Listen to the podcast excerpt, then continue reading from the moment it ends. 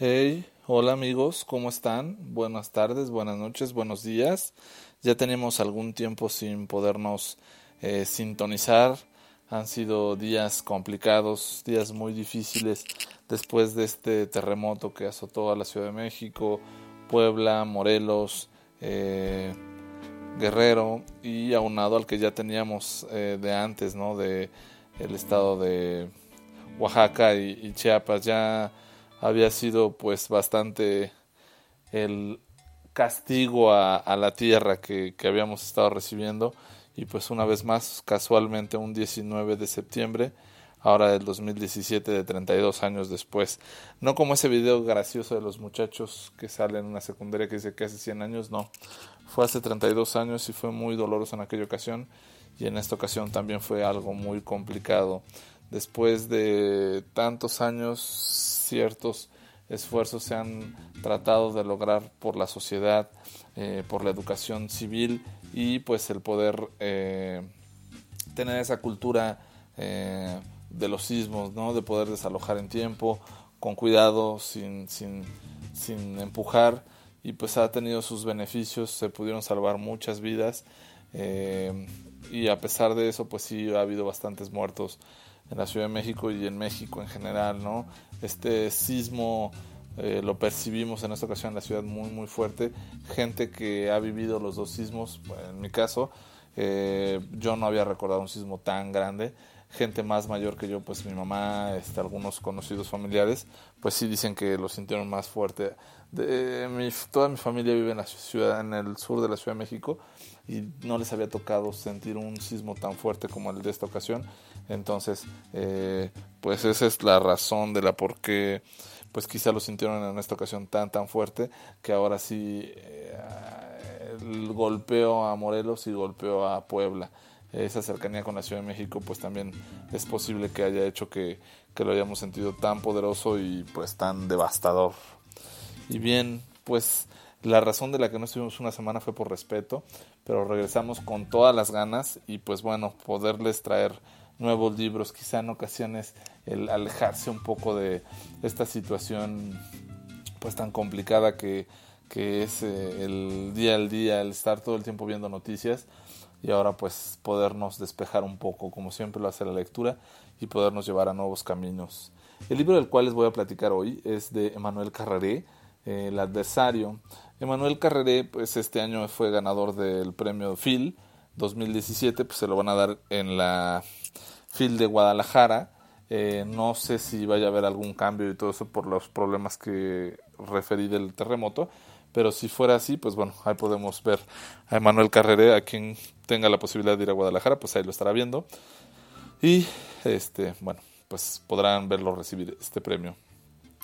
Este libro va un poco sobre la historia de, bueno, no va un poco, es la historia de Jean-Claude Romand, eh, el cual eh, muere en un incendio, aparentemente iba a morir en un incendio donde mató a su mujer y a sus hijos el 19 de enero de 1993, pero eh, pues realmente las causas no fueron que, que habían sido asesinados o incendiados en su casa, sino que pues él fue el que los mató y esta carta pues fue encontrada eh, posteriormente por la policía y pues supo que el que había matado a sus familiares era Jean-Claude Romand.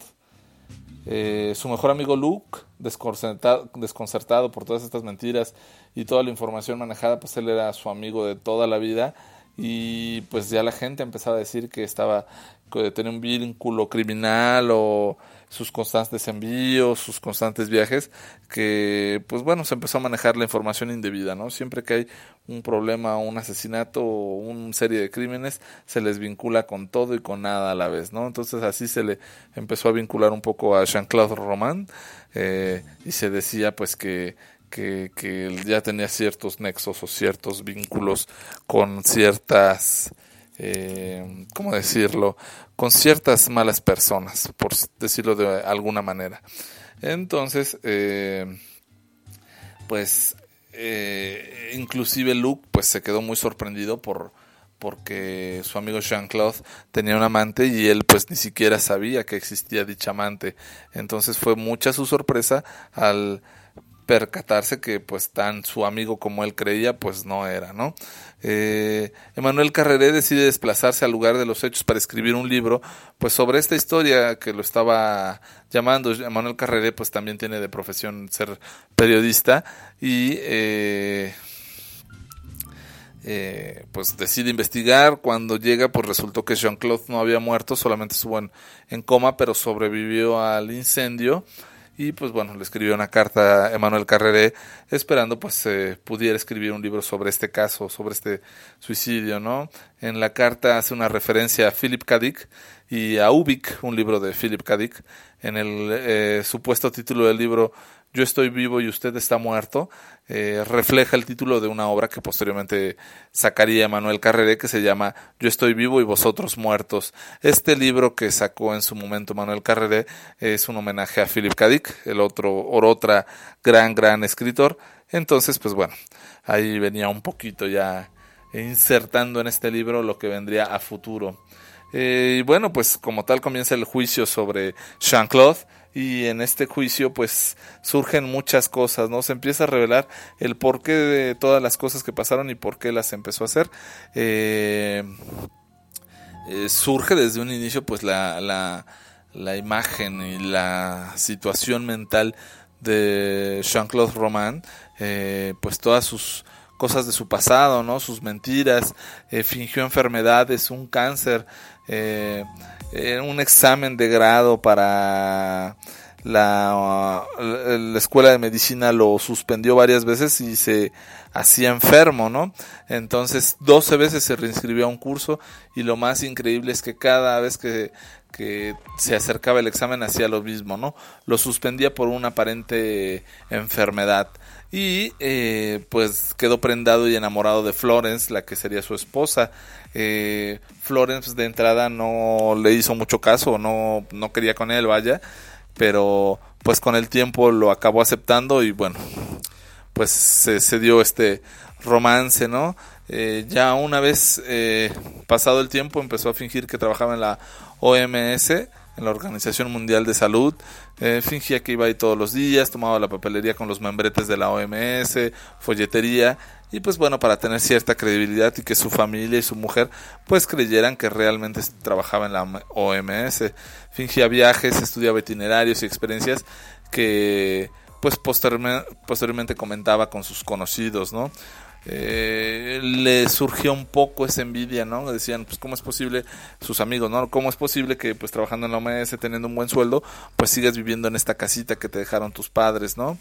Eh, y bueno, pues, pues, poco a poco se empezó a, a salir a la cuenta, eh, sus padres tenían un negocio maderero y, pues, él iba a sacar cierto dinero de este negocio. Eh, y bueno, pues entonces ellos le ayudaron bastante a, sus, a, su, a su hijo pues a pagarle los estudios, eh, posteriormente le compraron un, un cuartito, un estudio por así decirlo, y pues preferían eso que, que ver a su hijo futuro médico pasando penurias y trabajando. Eh, en su momento esa casita que, que, le compraron pues la vendió y pues también él eh, les propuso en su momento pues invertir el dinero de la maderería en un banco suizo eh, pues también a, su suegro, eh, al papá de Florence, pues cuando lo jubilaron, pues también le dio la opción de pues invertir ese dinero en, en el banco suizo. Y pues bueno, entonces eh, a toda la familia aparentemente le daba su dinero a invertirlo y pues todos creían en, en Jean-Claude, ¿no? Decían, no, pues es que pues es un investigador de la OMS y pues tiene cuentas en Suiza, pues obviamente vamos a hacernos ricos, ¿no? en su momento pues también tuvo un familiar que, que, estuvo muy mal de cáncer y pues le como él aparentemente trabajaba en la OMS bueno trabajaba en la OMS ante ojos de todos pues les propuso comprar unas pastillas que ayudaban después de algunas dosis a, curar el cáncer no pues realmente estas pastillas eran puro placebo y también sacó pues bastante dinero de estas eh, pastillas. Con múltiples estratagemas fue consiguiendo mucho dinero y, ir solventando el tipo de vida que aparentaba eh, pues ir teniendo, ¿no? Eh, como, un como un investigador de alto rango de la OMS. en su momento se enamoró de Corinne, una mujer muy atractiva, divorciada, pues de una moral en cierta medida relajada y vivía en París con sus dos hijas. Eh, comenzó a visitarlo una vez por semana, él vivía en Suiza y pues la estaba visitando, la llevaba a grandes restaurantes, le platicaba de sus grandes logros y pues le declaró su amor. Corinne lo rechaza sutilmente y bueno, él sigue volando de Ginebra a París para ir a verla. Le decía la misma mentira a Florence y a Corinne, ¿no? O sea, las dos eh, a su mujer le decía una cosa y a Corinne también, ¿no? Le decía, no, pues voy a ir a un curso al Instituto Pasteur. Le decía a Florence y ya llegaba a París a ver a Corinne y Corinne le decía, no, pues que tuve que venir a un curso al Instituto Pasteur. Pasteur, perdón. Entonces, eh, pues coincidía hasta en sus mentiras, ¿no? Para que todo mundo, eh, pues creyera o tuviera la misma versión de las cosas que él realizaba. En algún momento realiza un viaje de tres días a Roma con Corinne en el cual pues se desató el término no de esta relación. Eh, pues le dijo que, que, realmente él no lo amaba no él lloró intentó suicidarse lloró frente a su en su momento pues ya regresó con Florence regresó con, con, con Florence y le refirió pues que estaba eh, la muerte que se había muerto su jefe y pues le, le, le dijo a Luke porque Luke su mejor amigo pues ya estaba por por descubrir todas sus mentiras, pues dijo que tenía un cáncer, ¿no? Entonces, este, bueno, más bien que este cáncer había renacido, porque aparentemente la enfermedad que siempre tuvo en la universidad era un cáncer, ¿no? Entonces, siempre recurría a esa misma mentira o a ese cáncer que en la universidad le atacó y ahora ya de adulto, pues seguía... Eh, con este cáncer, ¿no? Entonces a todo mundo le vendió también la historia, pues de que tenía cáncer y esa depresión. Realmente esa depresión le llegó porque pues Corín lo, lo rechazó. Eh, en su momento Corín vendió su consultorio que tenía en París y pues con 900 mil francos se los confió a Jean-Claude para invertirlos. La misma mentira que le había platicado a su suegro, a sus padres, pues también se la platicó a Corín y pues Corín eh, confió en él y le dio ese dinero y lo reinvirtió pues entonces así pudo conservar sus 17 años de mentiras, ¿no? Seguir gastando como si trabajara en la OMS, viajar de Ginebra a París y todo esto, pero realmente pues ese dinero él no lo tenía, solamente era pues una ficción que, que todo esto, ¿no?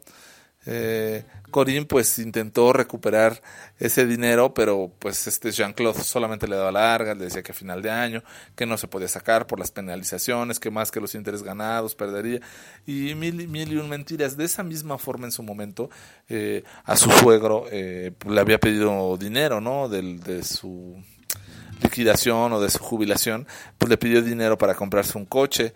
En ese momento y coincidentemente de una forma muy extraña, su suegro falleció. Eh, cayó de las escaleras. Eh, pues, casualmente en la casa solamente estaban Jean-Claude y su suegro. Eh, pues bueno, eh, en su momento Jean-Claude ya se veía un poco aprisionado, ¿no? Porque pues ya Corinne ya también le estaba pidiendo pues sacar ese dinero que le había dado, ¿no? Le dice que, bueno, pues en, enero, a principios de enero se lo daría sin mayor problema. Eh, pues toda esta situación lo empezó a orillar a, a cometer actos indecibles eh, en un, una resolución bastante macabra. Acaba quitándole la vida a su mujer, a sus hijos, eh, los deja en su casa, va a visitar a sus padres, también les quita la vida. Eh, en un movimiento, eh, pues bueno, eh, va a visitar a, a Corín, ¿no? Y supuestamente le invita a cenar y todo eso, también la intenta matar, pero pues por alguna extraña razón no consigue matarla, ¿no? entonces, pues regresa a su casa, eh, empieza a incendiar la casa y bueno, pues se incendia junto a su familia, pero pues es rescatado por los bomberos y pues es por eso que sobrevive. Entonces, eh, pues ya en el juicio platica toda esta eh, escena de crímenes y pues mentiras que cometió durante 18 años. y bueno, pues es la investigación y los jueces y también pues los investigadores que habían contratado para el caso pues detectaron que pues más bien tenía un problema en cierta medida Jean-Claude mental, ¿no? Porque siempre sus mentiras eran para cubrir las otras mentiras y las otras mentiras eran para cubrir las mentiras, pero siempre con la intención de dejarlo bien parado a él, ¿no? Nunca aceptando todas sus culpabilidades. Aparentemente el origen de todo había sido una enamorada que tuvo eh, en sus primeros semestres de la escuela y pues bueno, a esta enamorada él la rechazó. Eh, posteriormente recibió una carta en su correo donde esta chica que había rechazado pues le decía, ahora estás leyendo esta carta, pero eh, pues ya estaré muerta. Yo te amaba y tú no me hiciste caso, entonces él tuvo que vivir aparentemente con toda su vida con este dolor y pues por esas razones por la que Jean-Claude eh, siempre tuvo que mentir. Eh, Jean-Claude fue condenado a cadena perpetua y pues afortunadamente o desafortunadamente, como se quiera ver para la sociedad, encontró a dos visitadores que le ayudaron a transformarse como persona, lo, él empezó a cambiar un poco, ayudaba en la biblioteca, ayudaba en la cárcel a las personas que iban llegando y a los nuevos prisioneros pues los ayudaba a integrarse poco a poco en el pues sí, en el, en el régimen, ¿no? En, en, la forma de la vida de pues todas las cárceles. Aunque fuera una cárcel en Suiza, pues definitivamente la vida pues nunca es muy sencilla.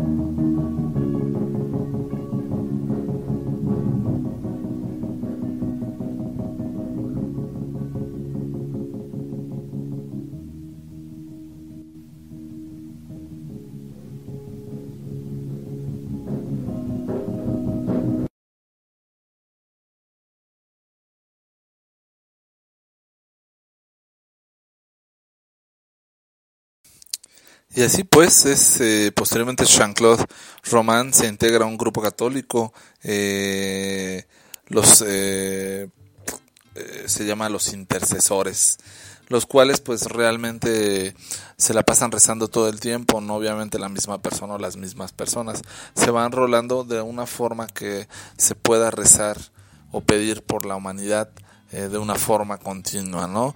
Estos intercesores asignan horarios a los creyentes o a los adeptos y bueno, por base a estos horarios eh, ellos van rezando y pidiendo por toda la gente en el mundo. Eh, Jean-Claude Román escogió un horario pues no muy recurrido realmente, de 2 a 4 de la mañana todos los jueves, una vez al mes.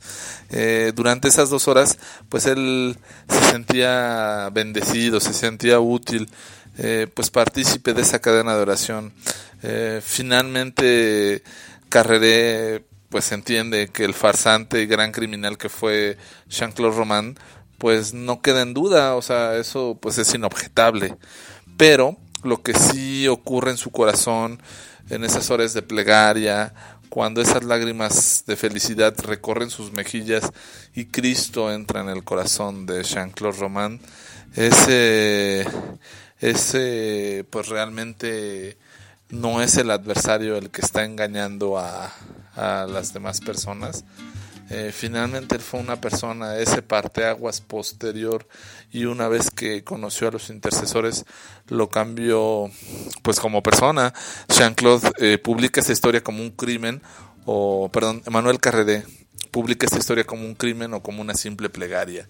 Entonces, por esa razón acabó publicando esta historia la pausó durante dos años y realmente él no sabía si valía la pena o no publicarla. Tenía esas dudas y esas inquietudes. Pero finalmente él entendió que Jean-Claude Roman quizá ya era otra persona, ya no era la misma persona que había cometido todos esos, esos crímenes indecibles. Eh, pues bien, Emanuel Carreré nace un 9 de diciembre de 1957 y es, eh, como lo había dicho, ¿no? periodista, escritor, eh, inclusive ha incursionado en el cine. En el 2005 dirige una película que se llama Le Moustache, que es eh, pues también su propia novela, él escribió Le Moustache. Y en esta historia es curioso porque eh, todo va de el personaje principal de repente decide quitarse el mostacho o el bigote, ¿no? y empieza a, comportarse y a andar en la sociedad, ve a sus amigos conocidos y pues detecta que nadie se da cuenta de esto, empieza pues, a decirles, pues, ya me quité el bigote y todos, ah, pues, así como, ah, pues qué bueno, ¿no? O sea, pero nadie realmente detecta este cambio. Él se ve en el espejo y pues sí ve que ya no tiene el bigote. Pero lo más sorprendente es cuando ya empieza a ver fotos antiguas y todo esto, pues ve que realmente nunca tuvo ese mostacho o ese bigote. Entonces es un poco la percepción de, de qué tenemos nosotros o cómo tenemos eh, como persona y que cómo creemos que nos ve la demás gente, pero después de mucho tiempo les preguntas y pues quizá nunca tuvieron esa percepción. Tú siempre creíste que tenías quizá ese mostacho o ese pelo largo o ese ojo visco o quizá ese diente chimuelo, pero pues realmente no es así, quizá la gente no te ve así, quizá la gente te ve en ocasiones de otra forma. Entonces deja un poco en entrever también en esta historia de la un poco el cómo nos percibimos y aceptamos como persona. Y bien, pues hasta aquí fue todo. Eh, no sin antes poner una calificación, por supuesto, al adversario de Manuel Carreré. Eh, por el tinte y el toque que toma al final, eh, a ciertas personas les puede agradar o desagradar, pero es una un lujo de historia que, que, puede causarte cierto escosor a las personas que no son religiosas ni adeptas a alguna creencia eh, cristiana católica, eh, pero pues sí es bastante interesante el mensaje que nos trata de dar en el adversario, esa posibilidad de ser en su momento el peor mentiroso o el peor criminal, pero todos tenemos una segunda oportunidad y cuando tenemos esa segunda oportunidad hay que brindarla, hay que darla de corazón, más en estos momentos pues tan difíciles que estamos viviendo como sociedad en México, ¿no? Entonces hay que darnos esa oportunidad de volver a empezar, de reconstruir y de ayudar pues no solamente una semana, dos, hay que seguir ayudando siempre. Esos cambios ¿no? que se han visto en la sociedad pues son increíbles. La percepción que tenía toda la gente de los ciclistas y los motociclistas inclusive ha, ha cambiado, ¿no? Ya ahora todos los ven como los salvadores o las venas de los primeros días de la gran desastre, pues que ayudaron a, a los víveres y a andar llevando gente, ¿no? Entonces esa capacidad o esa posibilidad pues habrá que conservarla e igual que lo propone Manuel Carreré, pues no dejar que el adversario siga siendo otro. Pues la calificación que le pongo es un 7.5, un 8. En definitiva, ¿a quién se lo recomiendo? Pues a todas las personas que, que les guste una historia, una trama. Esta historia es realmente periodística, ¿no? Es una historia real y sí te recuerda mucho a Truman Capote en su novela A Sangre Fría. A Sangre Fría. Si les gustó Truman Capote a Sangre Fría, esta novela de Manuel Carreré realmente llega a ese nivel de veracidad y de obra, si tú quieres, literaria, sí, pero periodística. Vale mucho la pena, gran, gran, gran obra. Y eh, pues bueno, ojalá se puedan acercar a ella.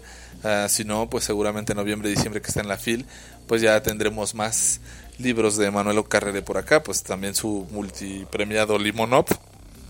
Entonces, pues bueno, acérquense a Manuel Carrere y los voy a dejar con una canción de Austin TV.